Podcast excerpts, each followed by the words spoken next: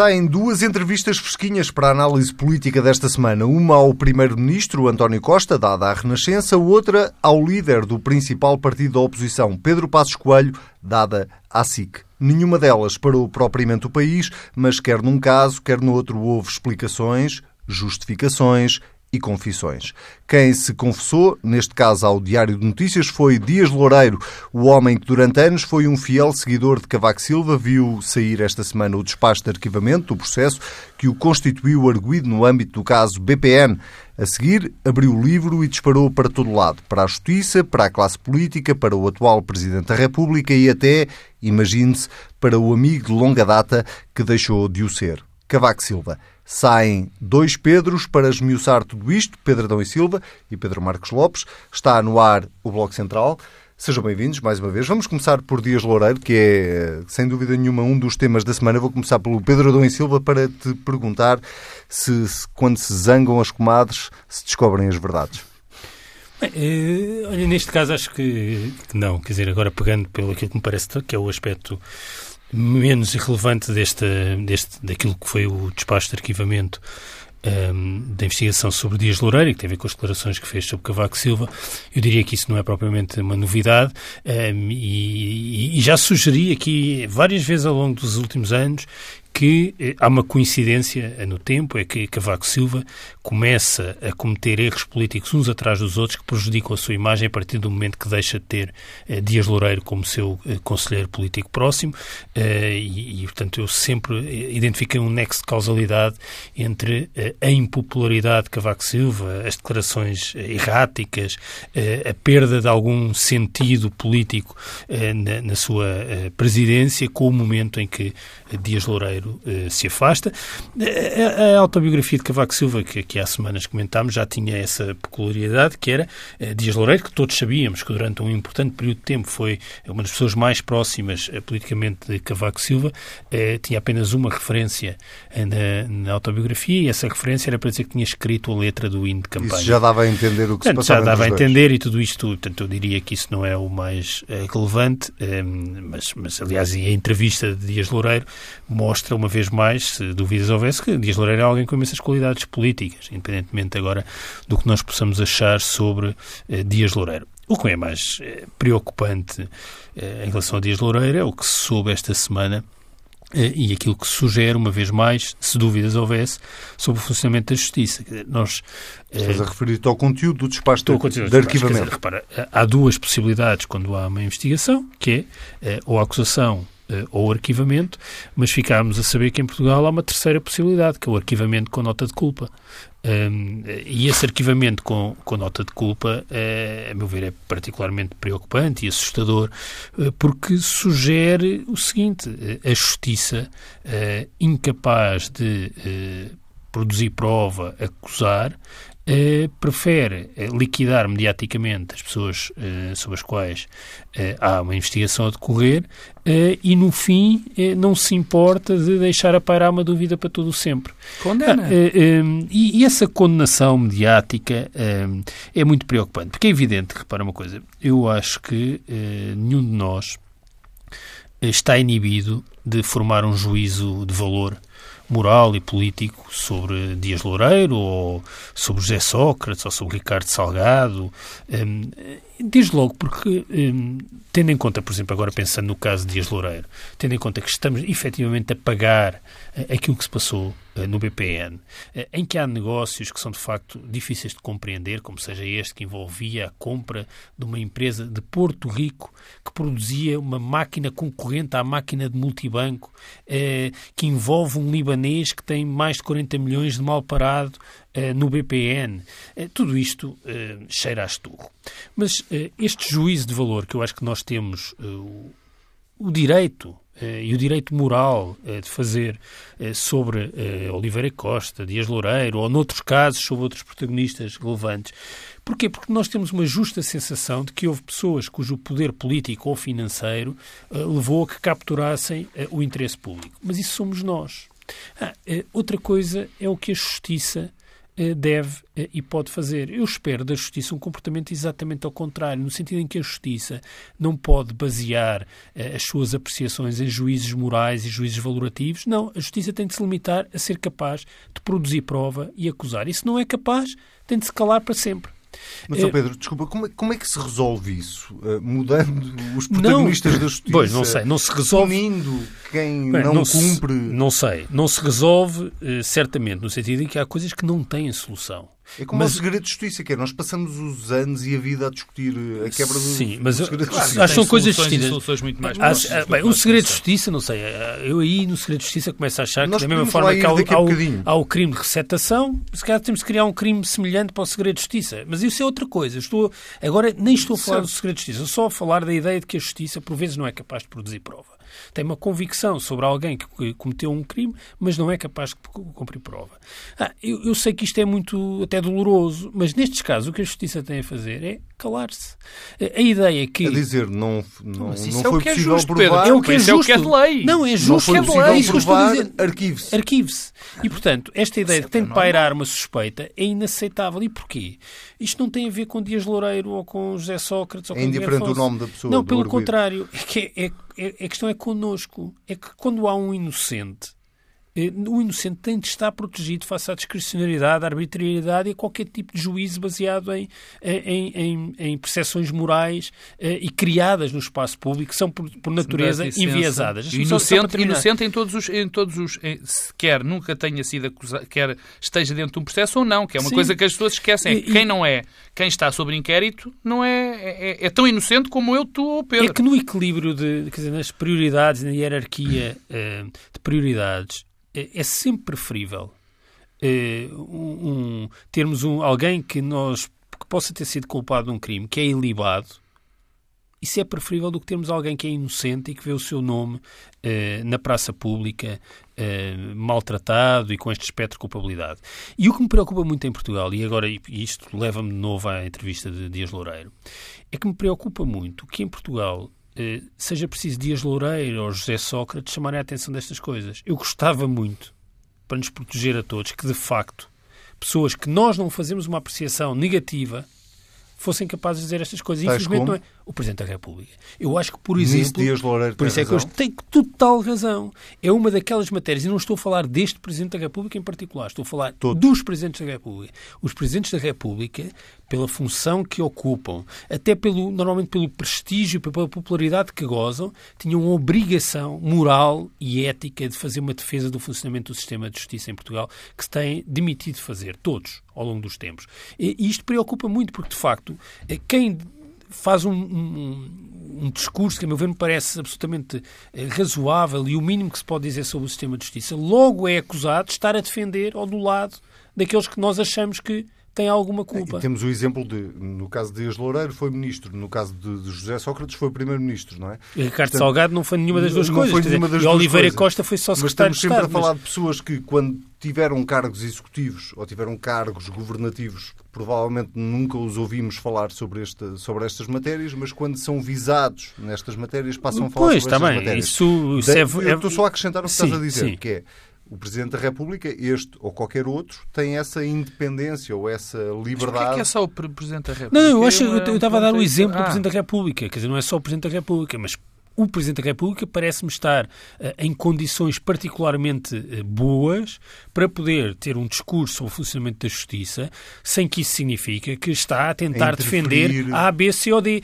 É que eu acho que se o Presidente da República fizer isso, não está a defender Dias Loureiro ou José Sócrates, está, sinceramente está-me a defender a mim e a todos os outros cidadãos que não têm nada a ver com esta história. De, Deixa-me só explicar porque é que estamos a sublinhar o Presidente da República, porque eu recordo que o este Presidente da República fez uma visita ao TCIAP e foi muito criticado por ter, eh, à saída dessa visita, defendido o sistema de justiça na falta de meios que tem, na falta de, de, de capacidade de investigação. Não sei, e, portanto, onde, é, não sei onde é, é que ele foi buscar isso, mas pronto, já. já não já sabes onde é, quem é que foi buscar o isso? O Presidente da República. Não sei onde é que ele vai buscar essa ideia. Não haver meios. Que há falta não... de meios, Sim, mas, mas, aconteceu. É, Sim, é, claro. esse o meu ponto. Claro. Paulo Teixeira da Cruz, que tinha uma interferência como Ministro da Justiça muito mais presente, foi muito criticada por estar a querer interferir uh, na separação de poderes. Pedro Marcos Lopes, deixa, queres que diz. cite alguma das coisas que vem no despacho ou não preciso? Não, não eu ia começar por isso. Eu, eu ia começar por isso, porque eu, eu Primeiro, deixa-me dizer que a, minha, a sensação que eu, que eu fiquei nesta semana, depois de, começar, de se conhecer este despacho, é que as pessoas, muito francamente, eh, não percebem bem a dimensão, a gravidade desta situação.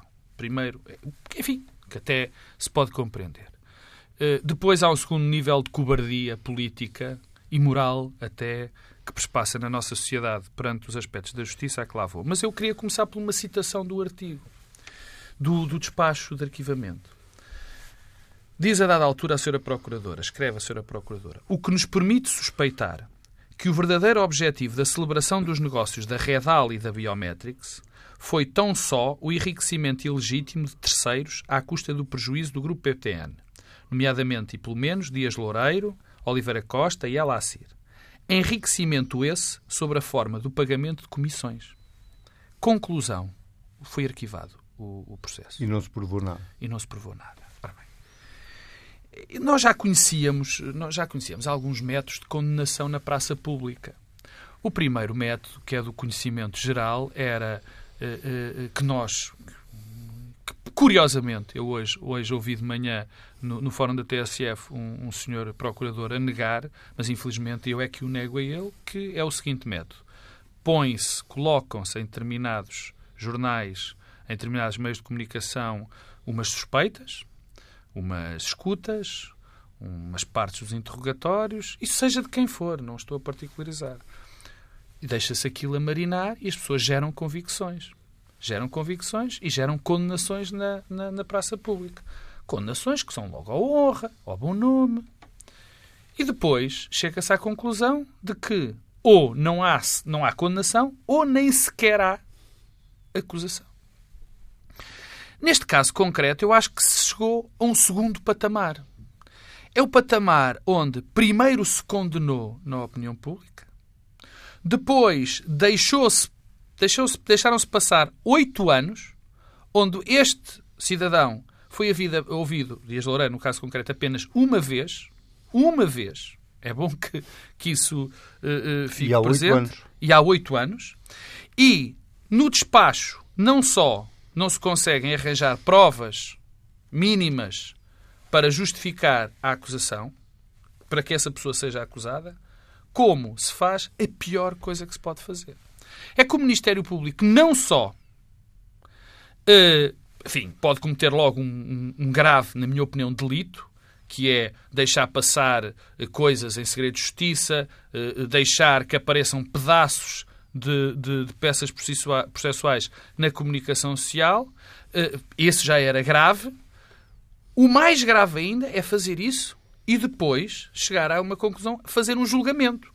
Porque o Ministério Público fez um julgamento neste caso. Quando se diz que não há, que não há provas, mas que Vou Mas voltar a dizer que há um enriquecimento sob a forma de pagamento, de, há suspeita de que há um enriquecimento, esse sob a forma de pagamento de comissões, para já não citar outras partes do texto, efetivamente está a condenar. O, o, quer dizer, eh, a dimensão disto tem a ver com algo basilar em qualquer democracia, em qualquer Estado de Direito. É das pessoas só poderem ser acusadas, só poderem ser acusadas com provas. E depois dessas acusação é que a defesa vai buscar os seus argumentos contra esta prova.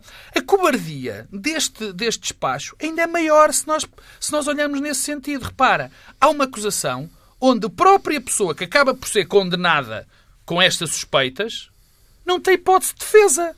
Porque o caso não vai a tribunal. Percebe?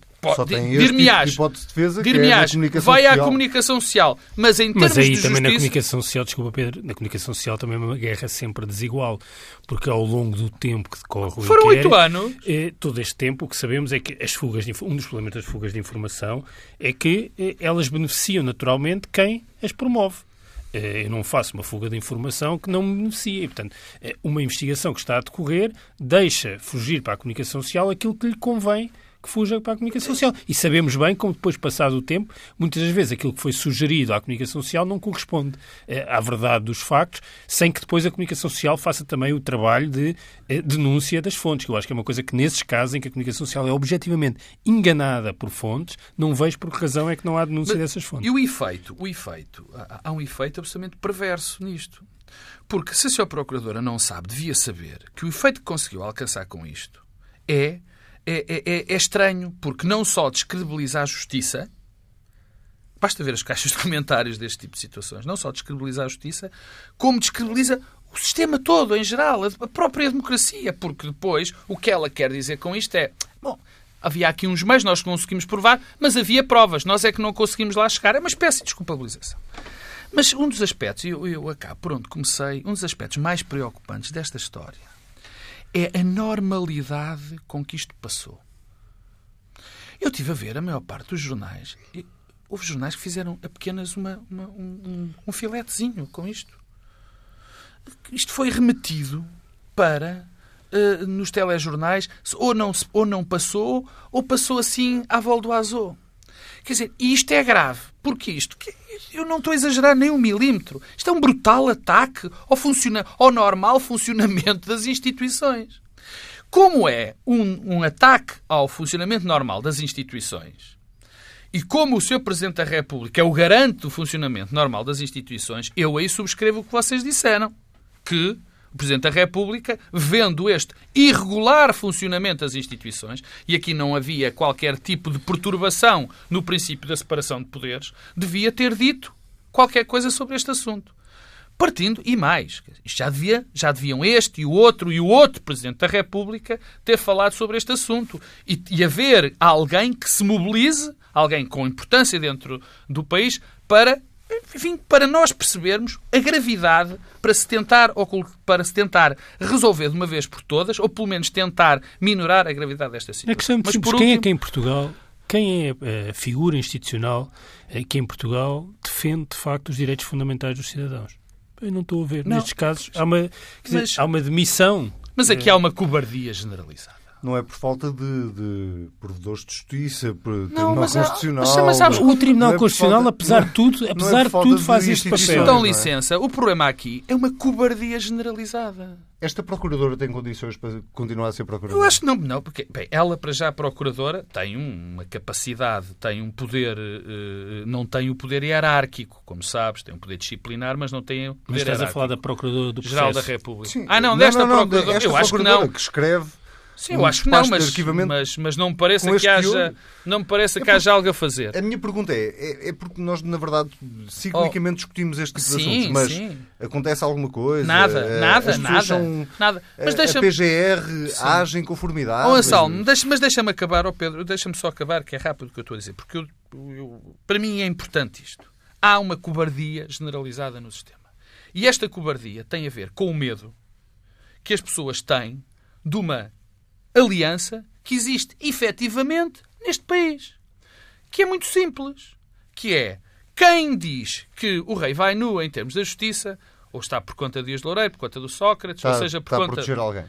E depois há um medo de muitos políticos, de muitos políticos, de que, se tocarem nisto, aparecem umas noticiazinhas no, no, no, enfim, num tabloide, no, vamos lá ser francos, no Correio da Manhã, a dizer que ela malandra isso. E to, não, é não é preciso, Anselmo, isso é outro mito. Nem é não são precisos telhados de vidro para que de repente se faça constar, conste, que venha uma notícia numa primeira página dizer Anselmo Crespo está a ser investigado por branqueamento de capitais.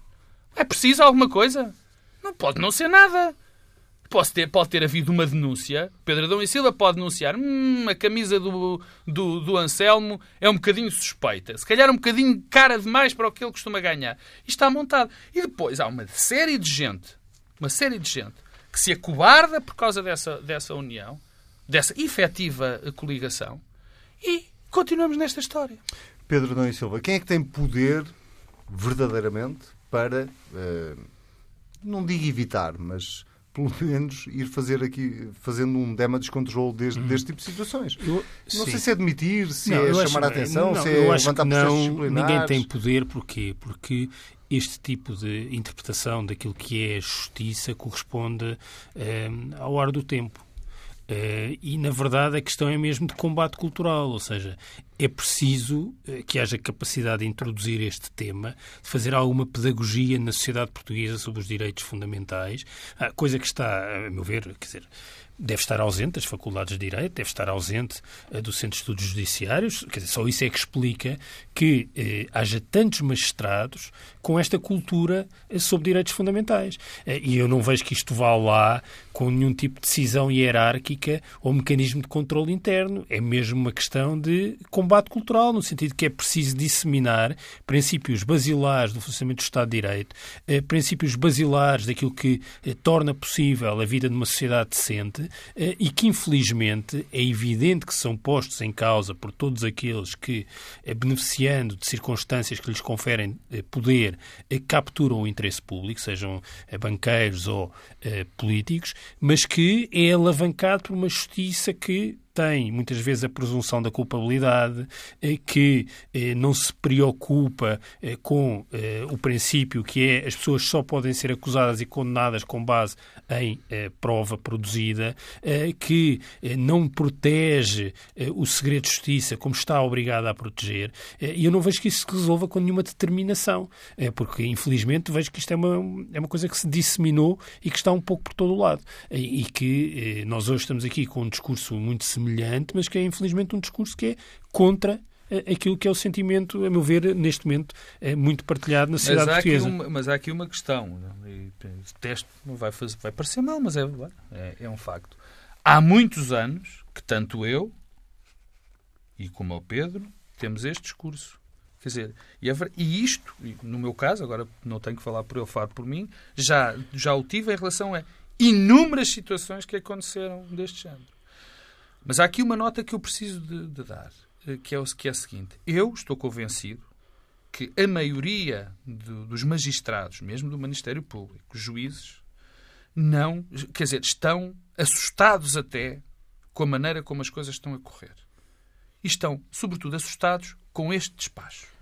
Não sei, não consigo fazer essa avaliação. Não, porque falo... se nós pensarmos naquilo que é a representação orgânica, é está... aquilo que é a representação era, era orgânica... o que eu ia dizer. É que, infelizmente... Mas não deixaste o que eu ia dizer. Não, não, não. Tu achas que a representação orgânica uh, tem, tem, tem ido por este diapasão, Pronto, não era? Os sindicatos Ora, e as, as associações de magistrados tem. Eh, têm todos alinhado muito com Esse este é tipo é de posição. E, portanto, é que é a problema. questão da maioria... Bom, eh, vamos uh, supor que, que, as instituições representam, as associações representam uh, os seus magistrados.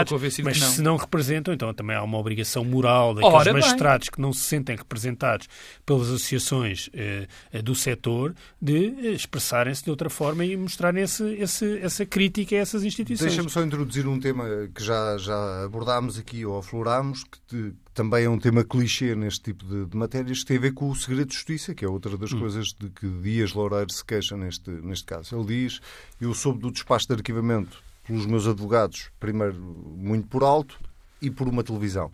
Uh, isto volta é, é uma velha é discussão. Que aí, isso é uma questão isto de... é uma velha discussão que há em Portugal em relação ao sistema de justiça, mas não pergunto como é que se resolve o problema da quebra do segredo de justiça, mas, mas é efetivamente tão grave quanto uma procuradora escrever o que escreveu Acho que são coisas diferentes, mas acho que a ideia, por exemplo, termos, eh, como temos visto em relação à Operação Marquês, todos os interrogatórios escarrapachados eh, em, em revistas ou em jornais, é uma coisa um bocado insólita.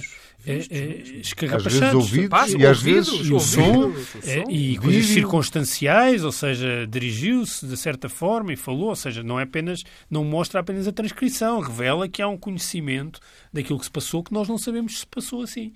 Eh, e eu isso, quer dizer, a normalização e a banalização dessas coisas deixa-me estupefacto. É porque, de facto, já demos aqui vários passos que ninguém, hum, eh, se calhar, que aqui há 10 anos seriam vistos como uma coisa Mas só para esclarecer uma coisa eh, que é um exercício tramado de se fazer, mas se tu fosses jornalista e te entregassem um relatório, um, um, um interrogatório, em vídeo, em áudio ou em texto, tu usavas ou não?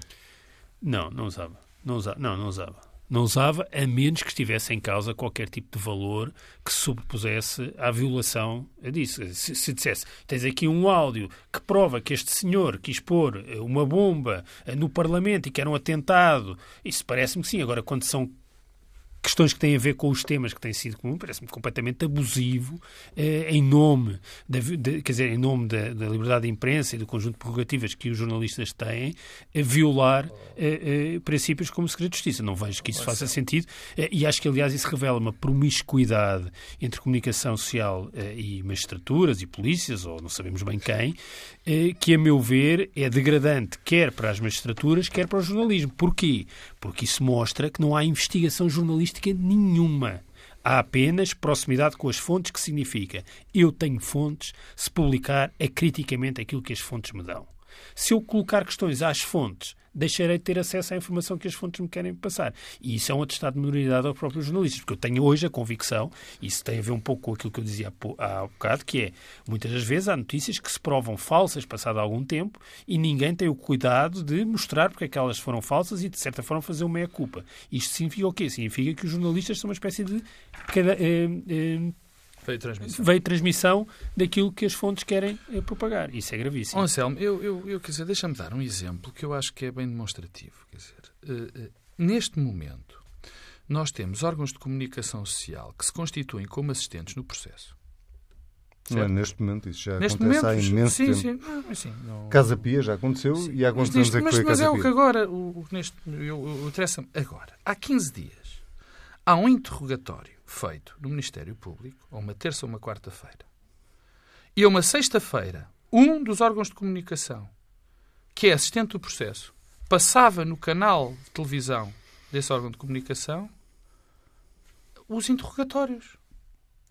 O, o, o áudio dos interrogatórios, com o juiz a berrar, com os, com, com os interrogados a responder. Quer dizer, eu acho que isto. Tu há bocadinho perguntavas uh, se, o que é que se podia fazer em relação do segredo de justiça. Eu, eu de facto, eu, eu, confesso também alguma, alguma, alguma impotência, provavelmente incapacidade de saber exatamente aquilo que se fazia. Mas há uma coisa que me parece evidente, quer dizer, naquele momento, naquele momento, estava-se a praticar, estava-se a praticar uma ilegalidade. Durante esse tempo, aquilo, foi, aquilo foram pai duas horas. Não houve ninguém que tivesse ocorrido, um polícia Quer dizer, se estivessem a assaltar, a, roubar a carteira e um polícia visse, o polícia ia lá. Era uma espécie de flagrante delito, não é? Ali é uma espécie também de flagrante delito. Quer dizer, e, e esta, e, e, das duas, uma, ou os jornalistas também não colaboram uh, no fim disto, quer dizer, e não estão dispostos a perceber que uh, há valores que transcendem o próprio valor de determinada altura uh, passar uma notícia. Quer dizer, se elas também não percebem a escala de valor que está subjacente à sua profissão, como todos nós, em todas as profissões, sabemos que há uma escala de valores, isto também não vai a lado nenhum. Se tu me perguntas, provavelmente é, há que condenar quem passa uh, determinadas informações, um, um, órgão de comunicação social, eu tendo neste momento a achar que sim. Eu tendo neste momento a achar que sim, porque nós já atingimos um limite onde vimos que os valores básicos de presunção de inocência, os valores básicos, e esses valores básicos de decência, de proteção ao bom nome, acabaram. Quer dizer, não, não há hipótese. Nós podemos estar, nós somos condenados com uma facilidade brutal. Por, por pessoas, lá está.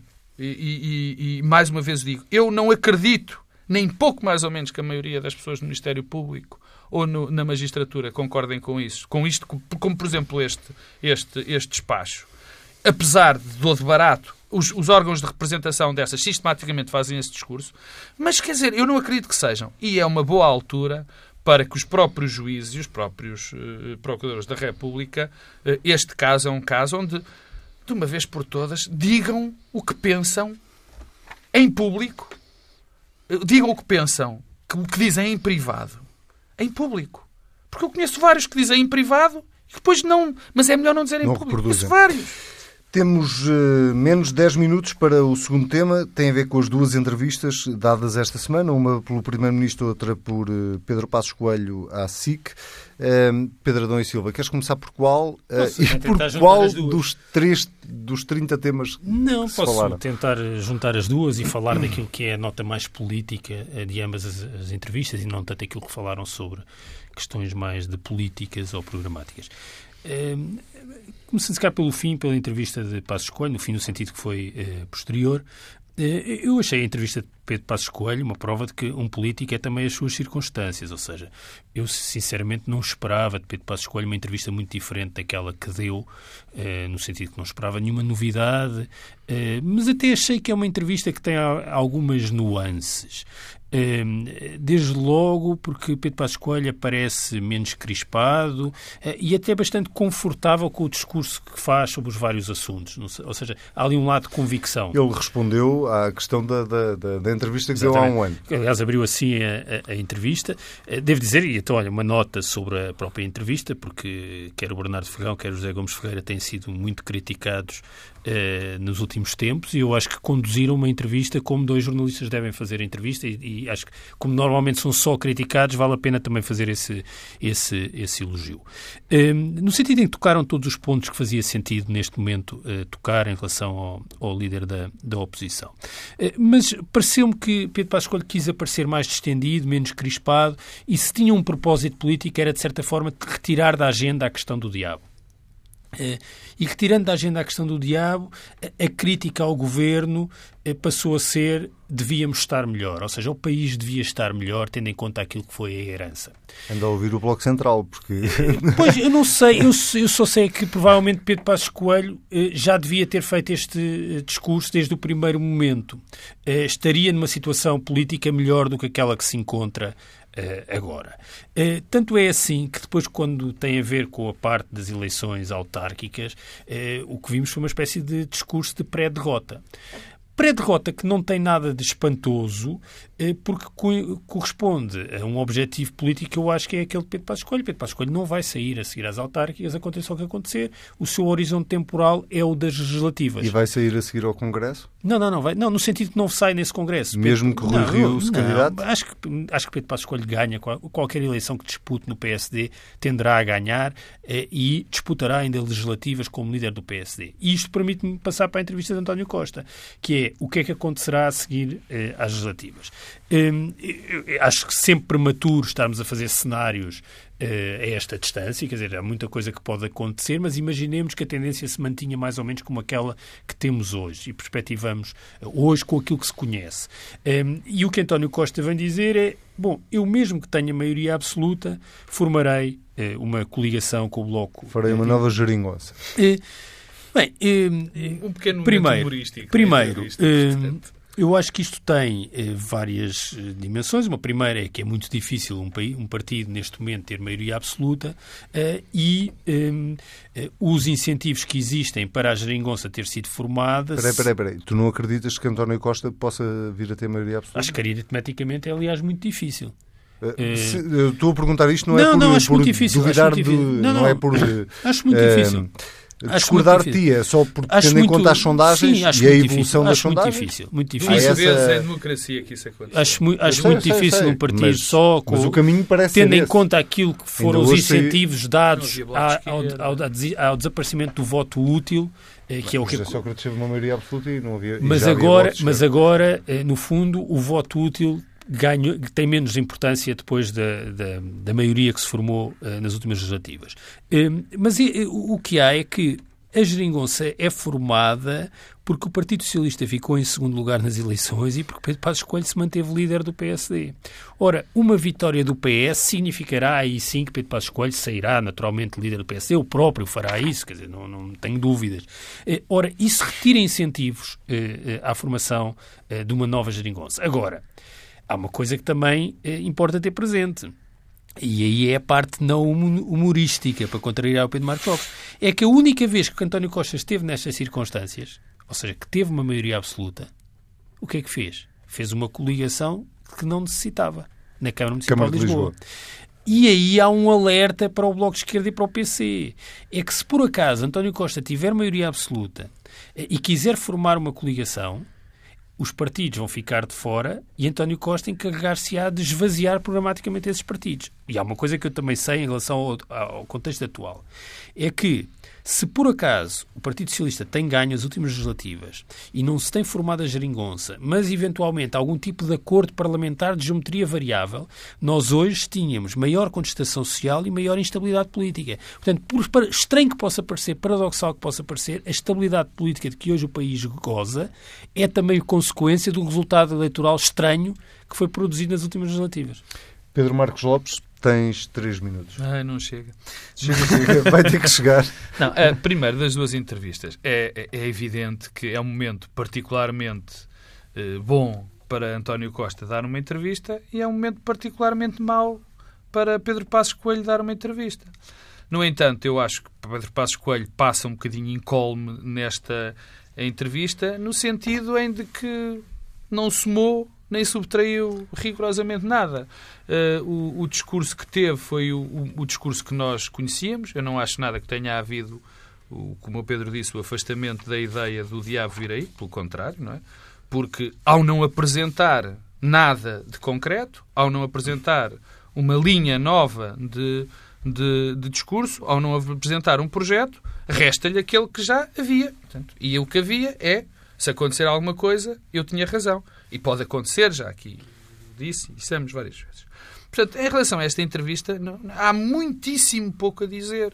Quer dizer, aliás, foi bem prova de que há muitíssimo pouco a dizer, já que uh, os dois highlights, peço perdão pelo anglicismo, os dois highlights foi uh, eu não me demito depois das autárquicas, qual é a novidade, nem, nem seria lógico, aliás, porque Pedro Passos Coelho, mal ou bem, ganhou umas eleições para o PSD e tem o aparelho completamente eh, na mão e não há, há, há até uma certa uh, uh, uma certa simpatia do, por todos os militantes e alguns votantes do PSD porque ele ganhou e aguentou-se, portanto, por esse uh, próprio traço de, de personalidade do Passos Coelho.